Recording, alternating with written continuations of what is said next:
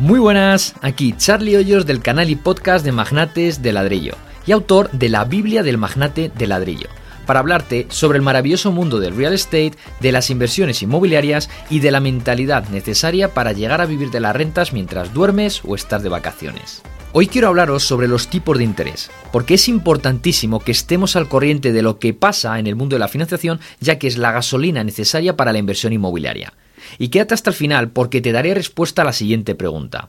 ¿Invertir hoy o esperarme a bajadas de tipos? Y es que últimamente se está hablando demasiado de que los tipos van a bajar en los próximos meses. Jerome Powell, el presidente de la Reserva Federal, que bueno, no es ni reserva ni es federal, habla de que es improbable en la próxima reunión en marzo, ¿no? De esas bajadas de tipos, pero que probablemente habrá una primera bajada a mediados de este año 2024, porque la inflación ya está bajo control. Seguro que sí. Daros cuenta de que a todos los gobiernos que estén en elecciones les interesa dar buenos datos y este año, recordad, tenemos los comicios en Estados Unidos. ¿Quieres saber mi opinión? Mi opinión de verdad.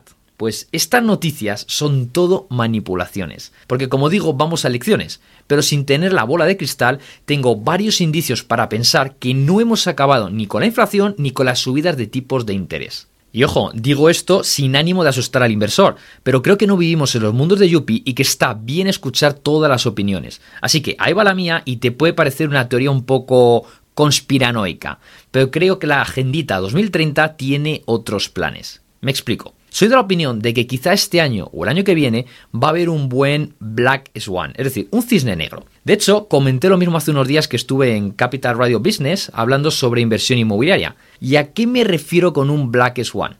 Como digo, un cisne negro, es decir, un evento inesperado en la situación macroeconómica pues a nivel internacional mundial. Ya sabéis que estamos en una época muy revuelta, ¿vale? No te estoy diciendo nada nuevo y esto tiene que petar, tiene que explotar por algún lado. Bien que haya una super escalada de la guerra hacia una tercera guerra mundial, es decir, el tema de Ucrania, el tema de Israel, el tema de Hamas, que todo eso sea solamente el inicio de lo que va a acabar, lo que, bueno, de hecho muchos expertos en historia, muchos expertos en, guerras, en, militares, dicen que ya estamos entrando en la Tercera Guerra Mundial o que incluso llevan muchos años en ella, ¿no? Sin darnos cuenta. Y que esto al final pues va a haber una escalada muy, muy, muy, muy tocha, ¿vale?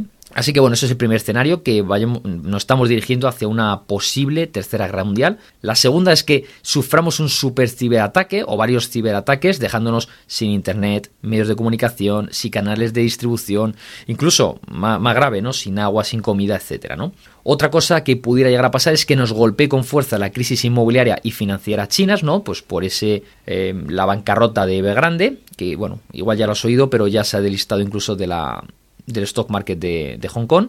Otra eventualidad que pudiera suceder es que, que, al igual que el año pasado cayeron varios bancos, pues que caiga algún gran banco y esto se traduzca en un efecto dominó, originando una crisis financiera mucho más gorda que la de 2008, o sea que telita. Y el último evento que pudiera llegar a suceder es pues otra epidemia, que como habrás escuchado en estas últimas semanas ya se habla de otra de otro posible virus y bueno, pues sus consecuentes crisis sanitaria humana, lockdowns, etcétera, etcétera y puede darse solo una de ellas o varias a la vez. No lo sé. Lo que sí que sé es que estamos ante un cambio gordísimo porque se están preparando, ojo lo que te voy a decir, ¿eh? porque se están preparando los cimientos del próximo sistema financiero sobre blockchain, sobre la cadena de bloques.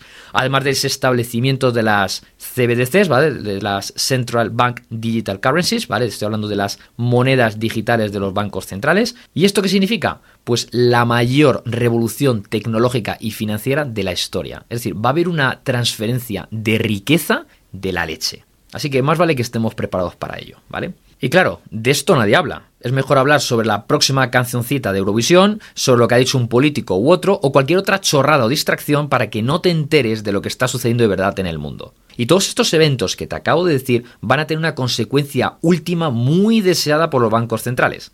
Imprimir dinero a tope. Y no solamente por los bancos centrales, sino por los bancos privados que por detrás, ¿no? Esa masonería, y también por nuestros queridísimos políticos. Sí, exactamente lo que ocurrió desde 2020, que emitieron cuando el coronavirus, que emitieron una cantidad masiva de dinero, súper endeudándonos y provocando que nuestro dinero valga cada día menos, ¿vale? Empobreciéndonos.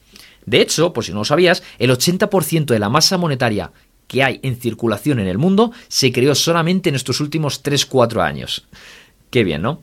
Y como digo, sin ánimo de meter miedo a nadie, pero que seamos muy conscientes de lo que está ocurriendo en el mundo. Porque como sucedan uno o varios de los eventos que te comentaba anteriormente, se pondrán como locos a emitir dinero, a dar la maquinita, originando una hiperinflación una subida de los precios sin precedentes. Y si no, mira también lo que está pasando en el campo y cómo, por si has visto estos días o te ha tocado, ¿no? Estar parado, bloqueado por los tractores, porque están luchando por una buena razón, por una buena causa, que es el mercado primario en España.